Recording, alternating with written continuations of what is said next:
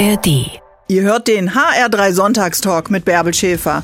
Uns bekommt ihr in der App der ARD Audiothek und überall da, wo es Podcasts gibt.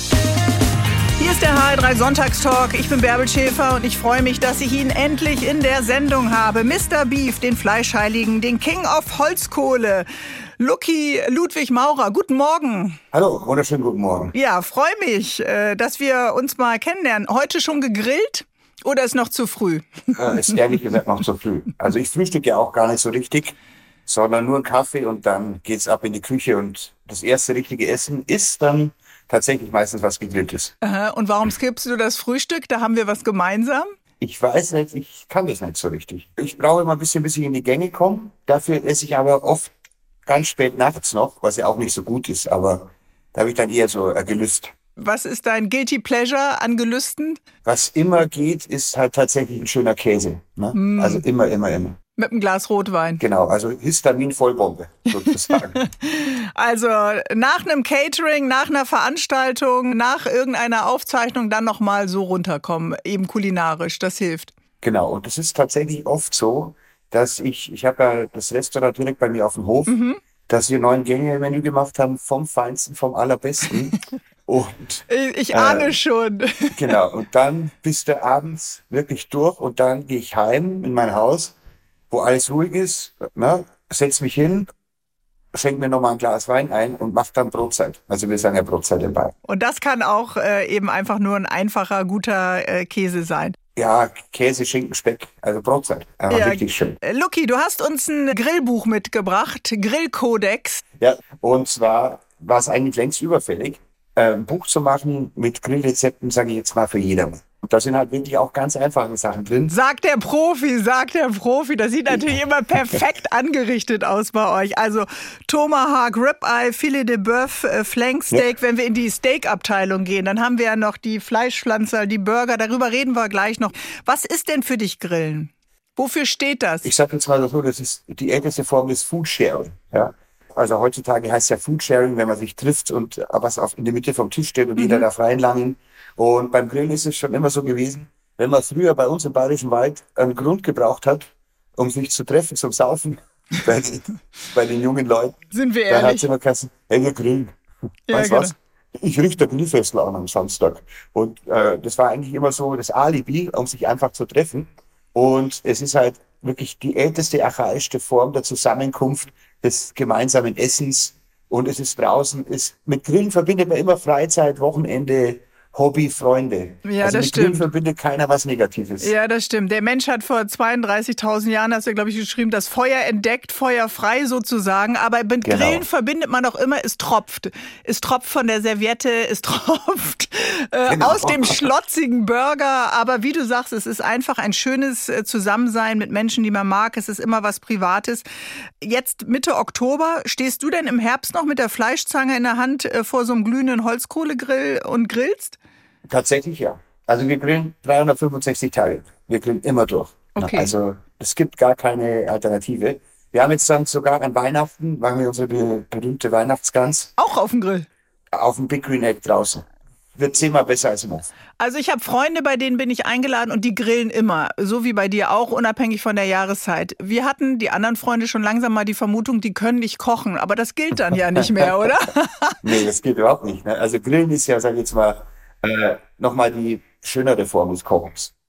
Weil es halt einfach draußen ist. Und ich freue mich so sehr, äh, wenn, wenn, wenn ich eingeladen bin, auf, obwohl ich täglich damit zu tun habe, obwohl ich wirklich im Sommer fast jeden Tag Grillworkshop habe, wenn dann einer meiner Freunde sagt, du kommst am Sonntag vorbei, ich grill ein bisschen, und dann ist es einfach für mich, weil ich weiß, es ist, wird immer schön. Äh, okay, weil das Umfeld stimmt, nicht weil man äh, kulinarisch irgendwas falsch machen kann. So blöd sich das anhört, ich bin glücklich mit Bratwürsten und einem Kartoffelsalat. Das macht Okay. mich glücklich. Okay. Es muss nicht immer das, das Flank oder das Brisket sein. Also schöne Bratwürstel, Kartoffelsalat, kaltes Bier dazu. Ich bin im Himmel. Warte, warte, ich schreibe mit. Lucky Maurer ist unser Gast heute und wir steigen gleich ein in die Welt des Grillens im HR3 Sonntagstalk. Bis gleich. Grillen ist für mich etwas Ursprüngliches, denn es war sicher die ersten kulinarischen Highlights meines Lebens, sagt mein heutiger Gast im HR3 Sonntagstalk Lucky Maurer. Wenn irgendwo gegrillt wurde, dann äh, auch schon bei den Asterix-Comics, wo bestimmt in jedem Band ein Wildschwein über offenem Feuer gebraten wurde. Volksfeste bei uns im Bayerischen Wald und echtes Bierzelt, mh, mm, Grillhändel. Ich krieg schon wieder Appetit, Lucky. Also es sind unglaublich viele Assoziationen, die du mit dem Grillen verbindest. Genau. Ich komme ja aus einem äh, großen Hotel. Wir haben ja, also früher war es ein Gasthaus mit Metzgerei. Mittlerweile ist es ein Fünf-Sterne-Wellness-Hotel. Und wir hatten früher sehr viele Busgruppen. Die sind immer zwei Wochen geblieben. Also so richtige Seniorenfahrten. Sehr gesellige Busgruppen, die abends dann immer noch gesungen haben. Und das Highlight war immer, kurz bevor die abgereist sind, gab es noch ein Grillfest. Und das war halt so 70er, 80er Jahre Style. Mit Schichtsalat, mit Nudelsalat, ne, mit Grillfackeln, mit Schaschlikspießen, mit Bratwürstel, mit Käsewürstel, mit Berner Würstel. Und das war immer so was Besonderes, weil bei keiner anderen Art der Zubereitung war so ein Duft im Raum von diesem Holzkohlegrill, von diesem Fett, ja, wie du schon vorhin gesagt hast, dieses fetttriefende, dieses Yummy, würde man heute sagen. Aha, ja. Und das war halt immer, ich war echt immer so froh, wenn die Gäste abgereist sind, aber nicht, weil sie heim sind, weil es kam ja dann am nächsten Tag schon die nächsten, sondern immer, ich wusste immer, wenn die sagen, so, wir reisen ja bald ab, da muss ich, oh geil, da gibt's bald wieder was, was Gutes gegrilltes. Grillen ist so eine richtige Materialschlacht geworden, ja. Du kannst den zigtausend Euro Grill äh, im Garten stehen haben. Es gibt Bücher, Ratgeber, Kurse. Du gibst selber auch welche. Wann haben wir das Grillen so angefangen zu pimpen? Das war ja in den 70er und 80er noch nicht so bei euch äh, im Gasthof. Ja, ja. Also ich glaube, äh, seit man Amerika auf der kulinarischen Landkarte entdeckt hat, Mhm. Weil ich meine, mit Amerika hast du ja kulinarisch gar nichts verbunden, außer äh, Coca-Cola, fette Burger, ungesundes Essen, Medium Rare Steaks, XXL-Portionen. Und ähm, ich kann mich noch gut erinnern, mein damaliger Chef, der Stefan Marquardt, den kennst du mhm, bestimmt auch, ja. äh, der hat dann aus Amerika den ersten Smoker importiert. Mhm. Barbecue Smoker. Das sah aus wie so eine riesengroße Dampflokomotive. Und dann hat er gesagt, jetzt machen wir Low and Slow Barbecue. Dann dachte ich mir, was redet der denn für ein Zeug? ja. Und äh, das war da auch die Zeit, als äh, der, ich sage jetzt mal, Weltmarktführer von Grillherstellern beginnt mit W und hört mit R auf. Ja, keine Ahnung, was du meinst, aber man kann das googeln. Genau. Und der hat den, den, den Kugelgrill auf den Markt gebracht in Europa und auf einmal stand in jedem zweiten Vorgarten ein Kugelgrill. Und alle haben sich noch gefragt, wieso hat der Grill jetzt auf einmal einen Deckel? Auf einmal konnte man hier Low and Slow Barbecue machen. Also nicht direkt grillen, sondern auch indirekt äh, grillen, smoken, räuchern und ist dann wirklich in diese Thematik des Barbecue eingestiegen. Und hier muss man wissen, die meisten glauben ja immer, Barbecue ist dasselbe wie Grillen. Das sind zwei unterschiedliche Stiefel. Also wenn du ja. in Amerika zum Grillen eingeladen wirst, dann heißt es ja, komm vorbei zum Barbecue. Und wir sagen Grillen. Genau. Wo ist der Unterschied? Der Grill ist ein riesengroßer. Grillen ist das, was du kennst ein Rost auf offenem Feuer oder Gas, mhm. wo man kleine Fleischstücke oder kleines Gargut bei direktem Kontakt zur Hitzequelle, also zum Feuer, bei mhm. hoher Temperatur zubereitet. Barbecue ist genau das Gegenteil. Es ist ein geflossener Garraum, niedrige Temperatur und indirekte Hitze. Also das Feuer kommt nicht ans Gargut und du bist bei maximal 120 Grad. Mhm. Grillen beginnt erst bei 220 Grad. Okay, aber es gibt ja immer noch unglaublich viele Klischees übers Grillen. Grillen ist männlich, Lucky, ja oder nein? Ja. Grillen klingt immer nach wenig Arbeit, aber dann musst du stundenlang äh, hinterher den Rost wieder freischrubben oder stundenlang dem Fleisch beim Garen zuschauen. Richtig oder falsch? Richtig. Die einen bringen immer Fleisch mit und irgendwie immer dieselben Leute, die Dips, das Brot und die Salate. Können wir das nicht mal ändern? Geht, kann man machen. Hat sich aber bewährt. Hat sich bewährt, ja. Oh, lass mich raten, was du mitbringst. Hm. Ich bringe den Wein mit. ja, genau. Und die Steaks. Grillen ist ursprünglich. Sehr, ja. Ist so, ne? Also ja, dieses am Feuer stehen, das Umdrehen, äh, das alte Gefühl, äh, ihr könnt rausgehen und jagen und sei es nur der Supermarkt um die Ecke. Ja, genau. Du hast gerade alle Klischees gesagt und alle sind richtig. Also keiner, wenn du jetzt eine ganz normale Familie nimmst und sagst, so wie grillen am Wochenende, dann willst kaum die Frau sagen, alles klar, ich gehe mal zum Metzger und hol die fetten Porterhouse Steaks Und Schatz, du kannst ja schon mal den Salat machen und die Gläser polieren und die Tischdecke auflegen. Dann lass uns gleich mal über die unterschiedlichen Arten, dieses Grillgut zuzubereiten, nochmal sprechen. Freue mich, dass du heute mein Gast bist. Am Sonntagmorgen, Lucky Maurer. Bis gleich. Bis gleich. Wenn mein heutiger Gast vom HR3 Sonntagstalk in einer Kochshow auftaucht, dann wissen alle, jetzt geht's um Fleisch. Und darum nicht nur das Filet vielleicht zu verwenden, sondern auch Teile des Tieres, die viele Menschen gar nicht kennen. Luki Maurer ist heute mein Gast. Guten Morgen, lieber Luki. Hallo, einen wunderschönen guten Morgen. Ja, wir reden übers Grillen heute und wir haben gerade noch mal gesagt, es gibt so viele Arten, das Grillgut zuzubereiten, ja? Also es gibt den Holzkohlegrill ohne Deckel, der klassische äh, Grill, den wir glaube ich alle kennen. Es gibt mittlerweile aber auch Hilf mir, Keramikgrill, Planchas, Feuerplatte, was haben wir noch? Pellet Smoker. Hast du schon was? Keramikgrill hattest du schon, ja. Keramikgrill hatte ich, glaube ich, schon. Spießgrillen äh, gibt's ja. auch noch. Was würdest du denn sagen, ist dein äh, Favorit aus einer Profisicht? Und was ist ein einfacher Einsteigergrill, damit die Nachbarn nicht genervt sind? Vielleicht der kleine okay. Elektrogrill.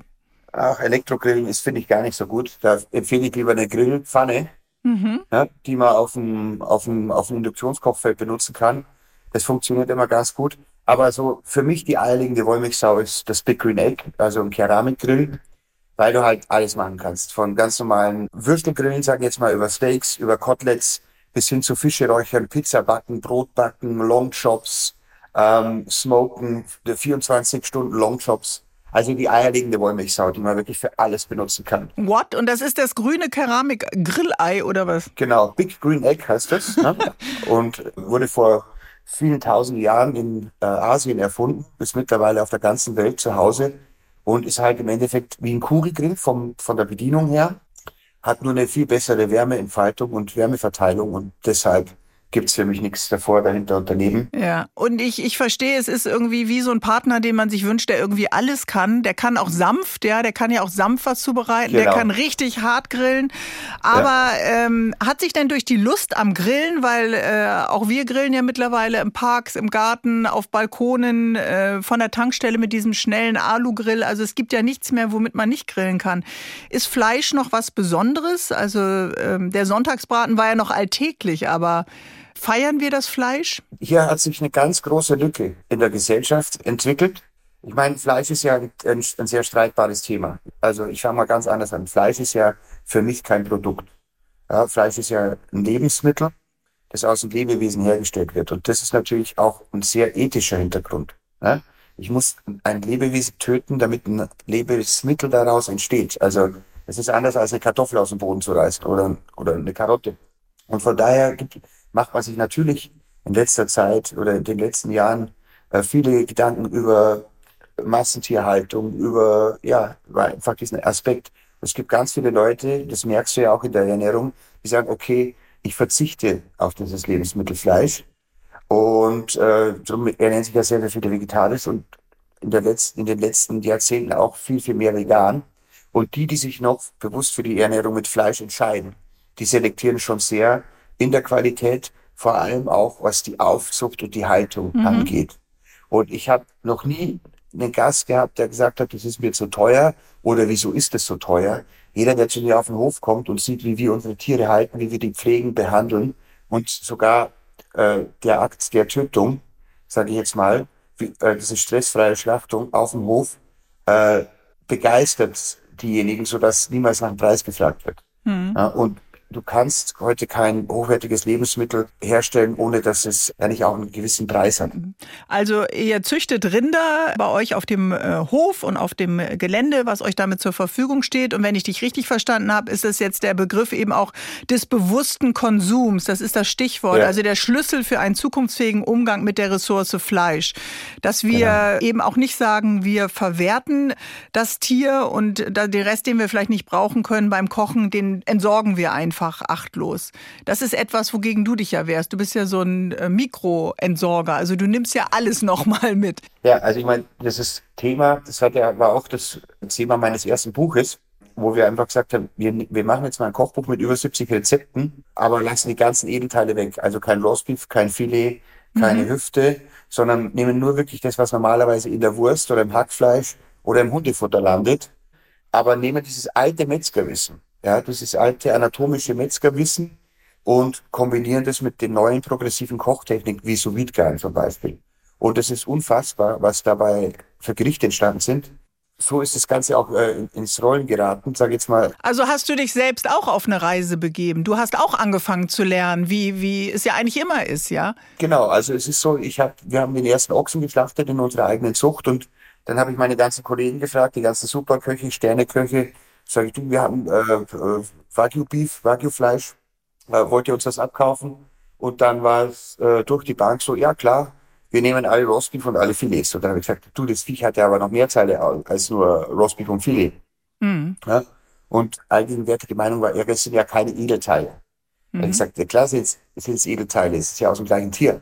Ja. Mhm. Aber der Kunde kennt vielleicht auch nicht anderes. Das ist das, was über Jahre immer verwertet wurde in der Gastroszene und dass man gar nicht offen war oder das Wissen vielleicht auch gar nicht hatte, zu sagen, die anderen Teile, äh, damit können wir auch ganz köstliche Gerichte zaubern. Genau. Naja, es war halt einfach so, dass es auch zu billig war. Hm. Das muss man aber dazu sagen. Also Fleisch war wirklich auch lange Zeit so günstig. Ja, und das heißt ja heute noch, wenn du jetzt von äh, bekannten Herstellern im Supermarkt mal schaust, kosten die veganen Mini-Fleischpflanzer oder Mini-Buletten mehr oder genauso viel wie die mit Fleisch. Also das hm. erklärt ja einiges. Ja. ja, dann steigen wir da doch gleich nochmal ein, lieber Luki, ja? Bis gleich. Alles klar, bis gleich. Luki Maurer ist heute mein Gast im HR3 Sonntagstalk. Es geht um bewussten Konsum. Wie kann er sein, unser zukunftsfähiger Umgang mit der Ressource Fleisch? Äh, das definiert sich natürlich über den Preis, Luki. Darüber haben wir gerade noch mal äh, gesprochen. Wo fängt Qualität dann für dich an? Wie misst man das? Letztendlich muss man einfach mal das, das Hirnkastel einschalten und mal schauen, okay, wie, wie lange ist dieses Tier gefüttert worden? Wie alt ist es geworden? Mit was ist es gefüttert worden? Wie ist es gehalten worden? Ist es ein Freilandwild, was auf der Weide? Mhm. Ist, es, ist es aus dem Biobetrieb oder ist es ein Masttier aus der intensiven Rindermast, das mit Sojaschlot gemästet wurde? Na, also das spielt natürlich schon nochmal eine große Rolle. Zu deinem Fleischer äh, deines Vertrauens äh, kann man diese Fragen natürlich stellen. Machst du die Tür auf im äh, Supermarkt, im Fleischregal, kriegst die Antworten ja auch nicht alle. Ja, also wir kaufen ja kein Fleisch im Supermarkt. Ne? Also wir kaufen ja nur bei äh, witzigerweise den Produzenten, äh, die ich alle persönlich kenne. Also sogar, mhm. sogar, wir kaufen ja auch US-Beef, also amerikanisches Fleisch, aber auch diesen Farmer, den Dan Morgan aus Nebraska, den kenne ich persönlich. Aber diesen Zugang hat ja nicht jeder, der Fleisch äh, bezieht. Und trotzdem hast du als Kind ja auch schon früh gelernt, dass man Essen nicht wegwerfen soll. Also das passt ja auch heute wieder zu deiner Methode. Alles, bleiben wir bei dem Beispiel Rind, dann auch tatsächlich zu verwenden. Ja. Also ich kann es natürlich gut verstehen, dass äh, gerade beim Einkauf, wenn ich jetzt in der großen Stadt lebe und gehe in einen Discounter oder in einen Supermarkt und nehme da was auf der Fleischtheke raus, dass ich das nicht nachvollziehen kann. Das ist dass das, das gar, gar mhm. niemand nachvollziehen kann, ist klar. Da haben sich die Großen jetzt die Mühe gemacht und haben dieses äh, System mit den Haltungsstufen eingeführt, mhm. was ja prinzipiell schon mal ein sehr guter Schritt ist. Ein zweiter Schritt, auf den man sich natürlich verlassen kann, ist immer, wenn das Biosiegel drauf ist. Ja, also das ist schon mal definitiv ein Garant dafür, dass es äh, aus keiner Massentierhaltung kommt. Und am besten ist es natürlich für jeden, wenn ich heute in die Metzgerei meines Vertrauens gehe, wo ich den Metzger oder die Leute noch fragen kann, du, wo habt ihr eure Tiere her? Am besten hm. noch mit eigener Schlachtung. Aber wenn du jetzt noch mal an den jungen Lucky Maurer denkst, ich meine, du hast ja eine Kochlehre angefangen, du hast dann äh, eine Krebsdiagnose erhalten, dann hast du eine Ausbildung zum Hotelfachmann gemacht. Wenn du jetzt noch mal auf deine äh, Zeit schaust als junger Mensch in der Gastronomie und heute als Koch mit eigener Rinderzucht, also dann hat sich ja vielleicht auch dein Blick auf die Produkte und auf Herkunft auch noch mal geändert im Laufe der Jahrzehnte oder nicht? Immer noch. Es ist immer noch so. Auch du lernst dazu. Ja, und ich meine, am Anfang ist das für dich ja alles alltäglich. Und ich kann mich noch erinnern, ich war ja lange Zeit im Catering. Da haben wir mal einen riesen Catering gemacht für 12.000 Leute. Und dann hieß es, der Lucky, du, du parierst die Rinderfilets.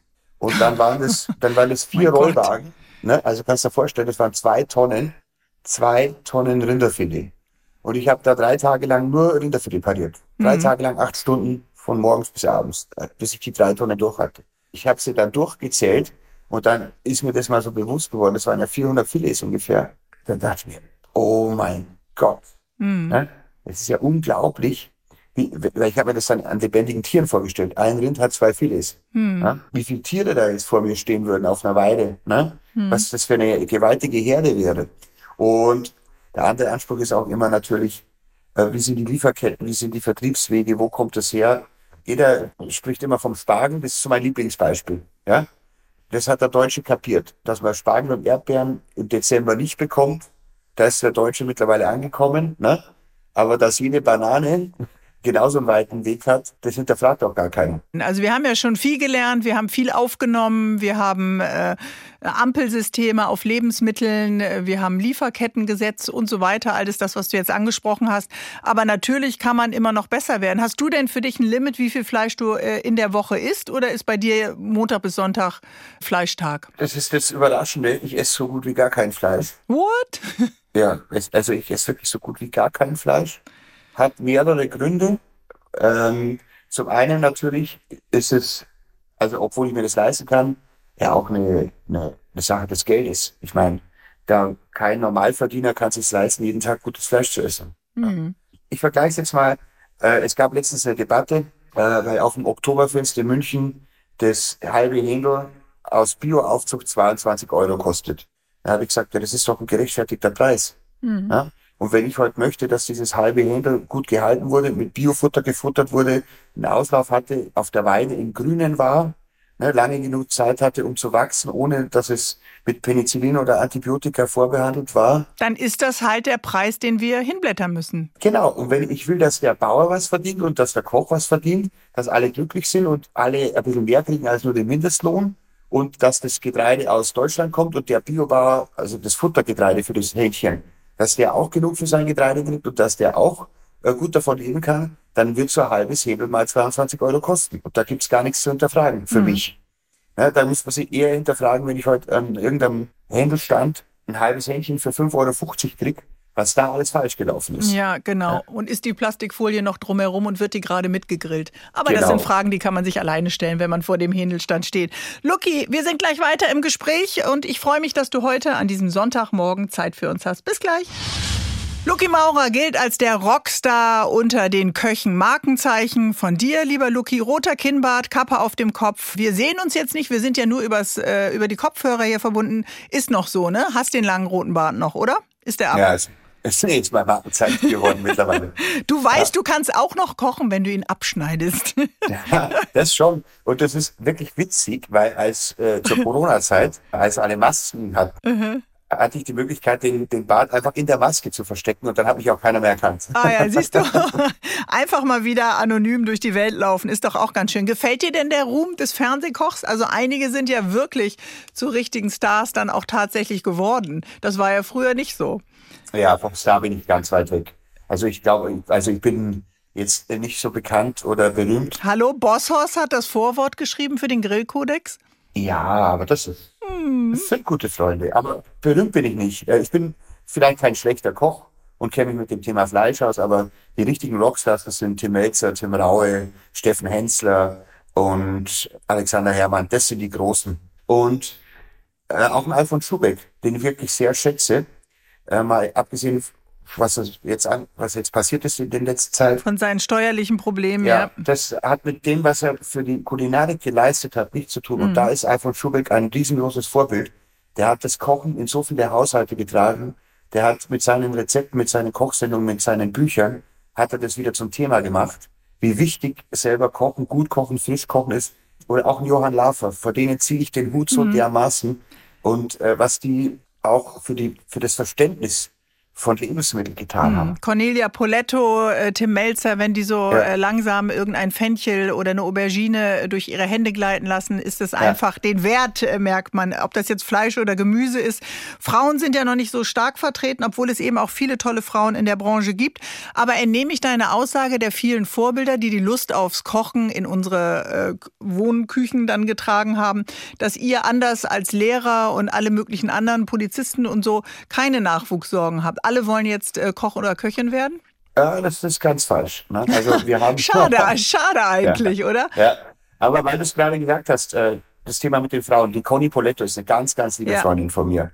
Und aber wenn ich dir sage, sag mir mal, wie viele Frauen es gibt, dann kannst du die fast an einer Hand abzählen. Ja. Da hast du die Con Cornelia Poletto, Lia Linster, Maria Groß. Ja. Und dann hast du die Vicky Fuchs ist gerade auf dem auf, sehr auffälligen äh, Ast, aber trotzdem ist es noch eine reine Männerdomäne, weil es auch ein sehr harter Beruf ist. Mhm. Um auf die nächste Frage zu kommen. Der Beruf des Koches ist sehr, sehr kreativ.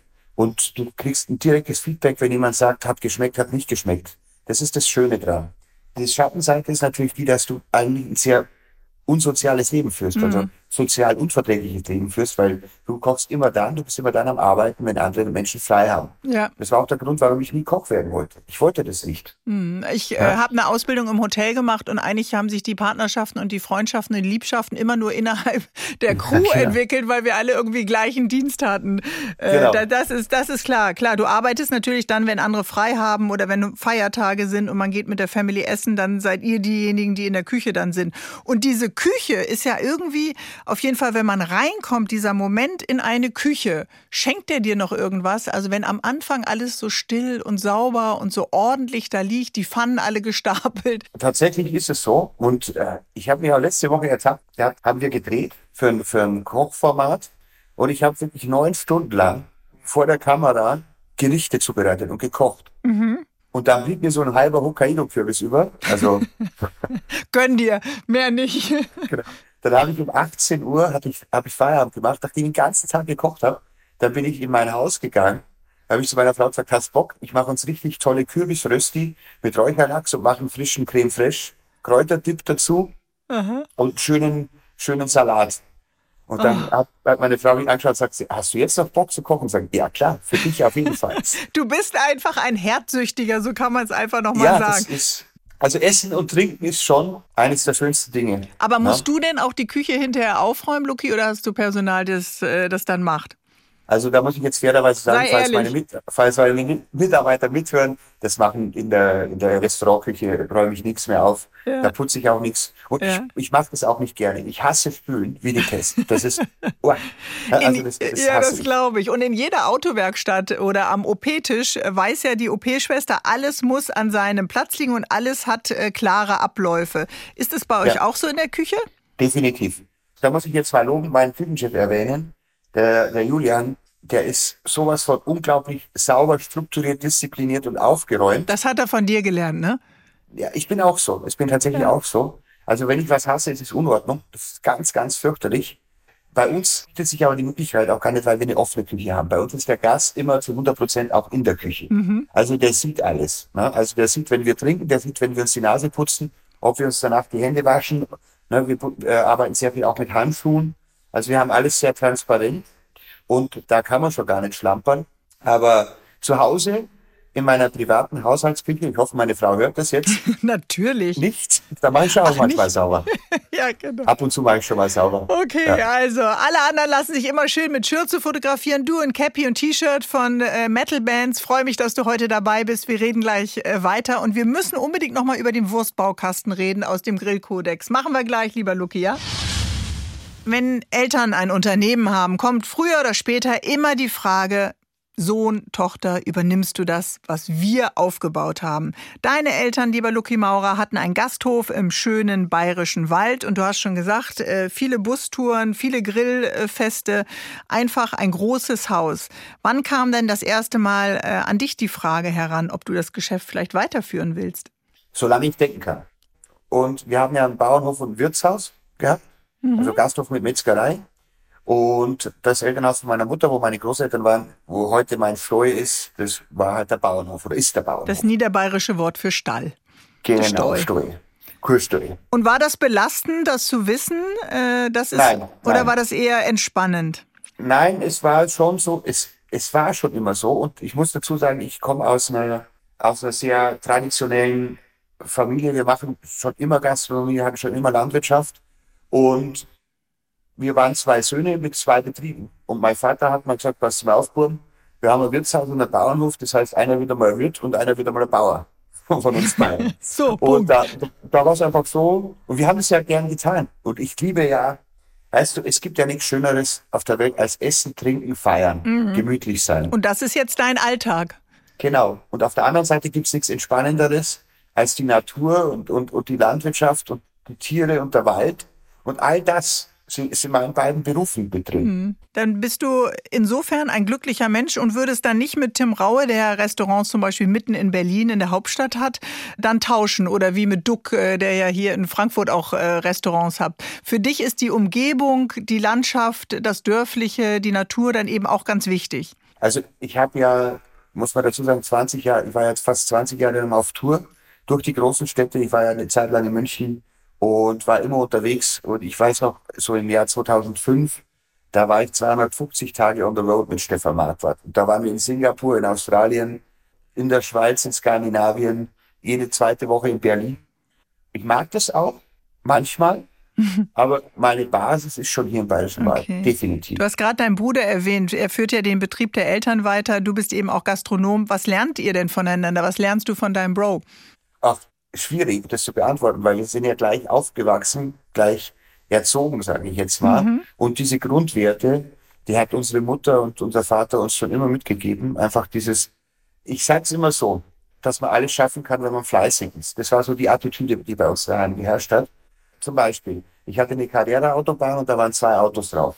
Ein Porsche und ein BMW M1. Und dann habe ich immer gesagt, Mama, wenn ich groß bin, kaufe ich mir mal einen Porsche.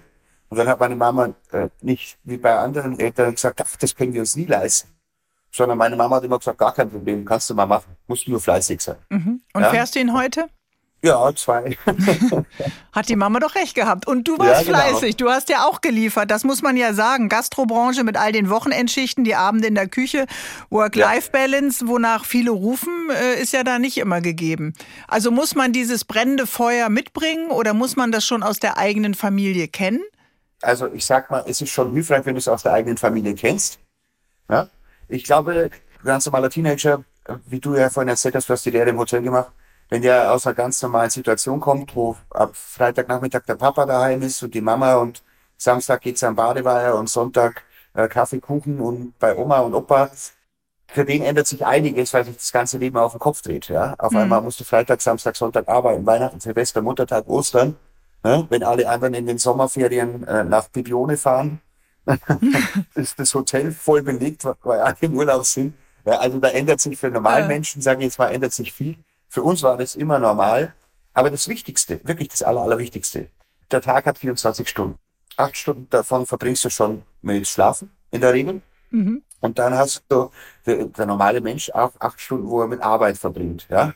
Und diese acht Stunden, die sollten schon schön sein. Also ich könnte mir nie vorstellen, irgendeinen Job zu machen, des Geldes wegen oder der Freizeit wegen, ja, jetzt in irgendeine Fabrik zu gehen und am Fließband irgendwas zu tun, was mich nicht erfreut, und damit acht Stunden rumzukriegen. Das mhm. stelle ich mir fürchterlich vor. Nein, du brennst ja dafür. Es ist ja auch deine Leidenschaft. Und trotzdem hast du eben auch gesagt, klar, in den Sommerferien, am Muttertag, an den Feiertagen.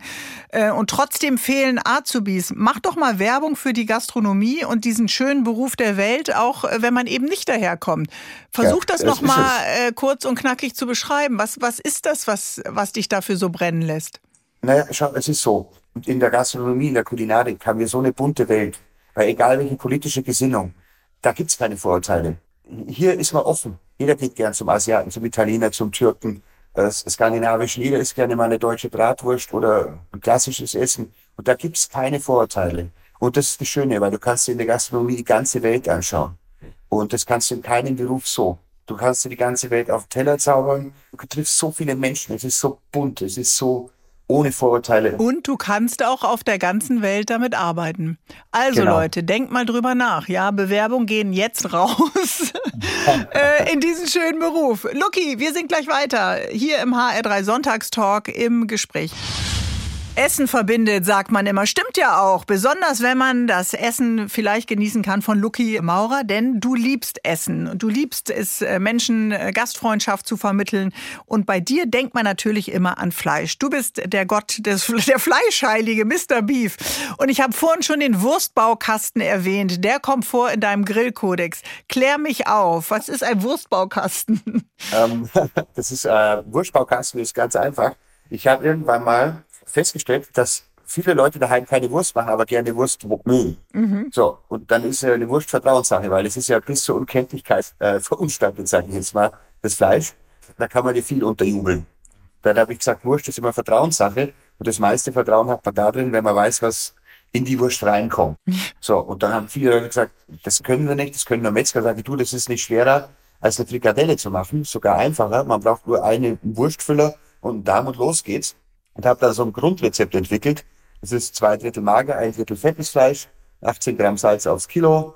Und dann hat man so, sage ich mal, die Grundbasis. Und dann mhm. habe ich so ein Baukastensprinzip entwickelt, dass man jetzt zum Beispiel mit ein bisschen geräucherten Paprika und Fenchel eine Salsiccia macht dass man, äh, wenn man das Ganze mit Chili macht, dass man eine Chorizo bekommt. Also alles Mögliche. Und ich sage immer, das Würstel ist bei jedem Grillfest das Wichtigste. Weil man kommt hin ja, und dann sagt, ist schon was fertig? Ja, ein Würstel habe ich schon fertig. Und ja, dann esse ich so lange ein Würstel, bis das Fleisch fertig ist. Und ich habe mich schon oft dabei ertappt, dass ich vor lauter Würstel da gar keinen Hunger mehr hatte. Ja, auch das eigentliche Kotelett. Aber bei den Würsteln, Wurstler, das ist so eine geniale Idee mit dem Wurstbaukasten, der ist auch drin im Grillkodex. Aber wenn du an andere Küchen denkst, also äh, an die italienische Küche, an die amerikanische, an die asiatische, an die Bowls, die die Asiaten ja auch viel machen, französische Nachspeisen, dann hat man immer eine große Vielzahl. Bei der deutschen Küche ist es eben auch immer viel Fleisch. Ne? Ist das typisch für uns oder ändert sich das langsam auch? Äh, es ändert sich, aber die, diese Klassiker, wenn man auf der ganzen Welt unterwegs ist, dann, und man spricht von deutscher Küche, dann wird man meistens sogar auf Bayern reduziert. Das ist, ist tatsächlich so. Also Bavaria und Oktoberfest, das kennen mehr mhm. als Germany oder Deutschland auf der Welt. Schnitzel und Braten. Braten. Und Weißwürste und Sauerkraut und, also es ist schon immer das herzhafte bayerische, deftige, der Schweinsbraten, glaube ich, ist so unser, Referenzgericht. Also wenn die ganze Welt bei Italien an Pizza und Pasta denkt, dann sind es bei uns Würste und, und Braten. Und wenn man sagt, Essen ist Kultur, Essen vermittelt auch etwas über dieses Land. Du bist so viel durch unser Land gereist, du hast so viele Fernsehaufzeichnungen auch an unterschiedlichen Orten, du kommst mit so vielen Menschen in Kontakt. Was verändert sich denn bei uns? Also von der Schulmensa, die Firmenkantine, die Kita. Stellst du da was fest, dass sich neue Trends ergeben? Ja, natürlich. Also ich war letztes Jahr erst äh, in der Stadt und dann siehst du ja auch an, an den Werbungen der verschiedenen Fastfood-Ketten. Ja? ja. Also plant-based, Beyond Meat, äh, ohne Fleisch, äh, vegan. Es ist ein Riesenthema. Also ob das der Schulmensa ist, ob das äh, dem Fastfood-Bereich ist, ob das billig, teuer ist. Ne? Ich meine, Daniel Hamm in äh, New York, 11 Madison Park, eines der besten Restaurants der Welt, drei Michelin-Sterne, äh, kocht jetzt nur noch vegetarisch. Und auch in Deutschland hast du einen Nils Henkel, der auf Zwei-Sterne-Niveau äh, vegetarisch gekocht hat. Und in, in, Wien zum Beispiel Paul Iwitz, der auf mhm. Sterne-Niveau vegetarisch kocht. Und das ist genau die Grundaussage, die ich auch vertrete. Es muss nicht jeden Tag Fleisch sein. Im Gegenteil. Lieber mal verzichten. Und wenn man sich was gönnt, ja, dann so wie früher. Der gute alte Sonntagsbraten. Mhm. Aber dann muss es was Besonderes sein. Dann muss es was Gescheites sein. Ist das auch dein Soulfood, dieser ganz besondere Sonntagsbraten, oder ist es dann doch eben mal äh, das Stückchen Käse auf einem tollen Vollkornbrot, was du am Anfang der Sendung erzählt hast? Oder gibt es von dir so ein Lieblings-Soulfood? So ein Trostessen manchmal auch, ja? Ich, ich mag gern das Käsebrot, wirklich sehr gern sogar. Die größte Freude ist ein schöner gegrillter Fisch. Da sind wir wieder beim Grillen. Mhm. ein schöner gegrillter Fisch mit einem tollen Salat. Und ich war jetzt äh, sieben Tage in Griechenland ich kann ja sagen, ich habe sieben Tage, ich müsste eigentlich schon Flossen haben. Ich habe Mittagsfisch gegessen, Abendfisch gegessen, nur mit Salat, immer ein schönes Fläschchen Weißwein dazu. Aha. Und mir ist es nicht zu blöd geworden. Also es war nicht so, dass ich am Tag sieben gesagt habe, so, heute Abend bestelle ich mir mal ein Steak. Also Lucky, der Fleischgott, äh, du bist eben auch ein Fischliebhaber und das wissen wir aus dem Grillkodex, da ist auch dieser Pole Salmon Burger drin. Steckfischhall, äh, also richtig, richtig lecker. Der Ton heute regt mich einfach auf. Wet, wet, wet, love is all around. So ist das mit dem Internet am Sonntagmorgen. Lucky Maurer ist heute unser Gast und äh, Lucky, du hast gerade von deinem Griechenlandurlaub erzählt mit viel Fischessen am Abend. Bei uns war ja Essen gehen technisch lange, lange Zeit der klassische Tag, äh, der Sonntagmittag. Ist das eigentlich noch so oder hat sich das schon längst verschoben? Bei uns, also der Spitzengastronomie ist ja Sonntag, Montag sowieso immer Ruhetag mhm. in den Sternenläden. Aber bei uns auf dem Land ist es schon noch so, dass man am Sonntagmittag in ein Wirtshaus geht mit der Familie, dass man am Muttertag sagt, so, heute gehen wir essen, damit die Mama nichts kochen muss. Ne? Ostern, Silvester, Weihnachten, ja. also erster, zweiter Weihnachtsfeiertag, Ostersonntag, Ostermontag, das sind schon immer noch in der Traditionsgastronomie mhm. bei uns die Tage, wo man weggeht. Und da gibt's wirklich das habe ich von, mit der Mutter mich aufgesagt, das ist immer so, da kannst du einen Braten bestellen im Wirtshaus, weil da ist er frisch. Ja, das ja? stimmt, das stimmt. Am, am, Mittwoch bestellt man sich keinen Schweinsbraten, am Mittwochmittag. Ah, das ist aber ein guter Tipp. Also das heißt, wenn ich dich gleich aus der Sendung hier entlasse, dann gehst du irgendwo schön mittags was essen. Ja, wir müssen jetzt schauen, dass wir fertig werden. Ich habe nämlich schon Ja, Hunger. ich merke schon. Ich, ich höre das Brummen schon. Was ist Fleischglück für dich? Also äh, du bist ja auf YouTube auch unterwegs und nennst das so ein bisschen Meat-Attainment. Also kommt aus, aus der Zusammensetzung natürlich von Meat, Fleisch und Entertainment. Dass du entertaining bist, das haben wir, glaube ich, heute auch äh, gemerkt. Aber was ist äh, Fleischglück für dich, Luki? Ja, also diese ganze Wertschätzungskette wirklich von A bis Z, von der Aufzucht bis zur Zubereitung wir, man, wir produzieren, wir züchten unser eigenes Lebensmittel. Da kriegt man nochmal eine ganz andere Sensibilität dafür. Fleisch gibt es für mich wirklich die richtige Relation dieses wunderbaren Lebensmittels in Verbindung mit der ethisch korrekten Haltung, mhm. mit dem nötigen Respekt vor dem Lebewesen und das dann zum Genuss zu bringen, das ist eigentlich Fleischwirtschaft. Und je sensibler wir dort werden, auch unseren Mitgeschöpfen gegenüber, heißt genau. es für uns auf lange Sicht, dass sich auch am Preis was ändern wird.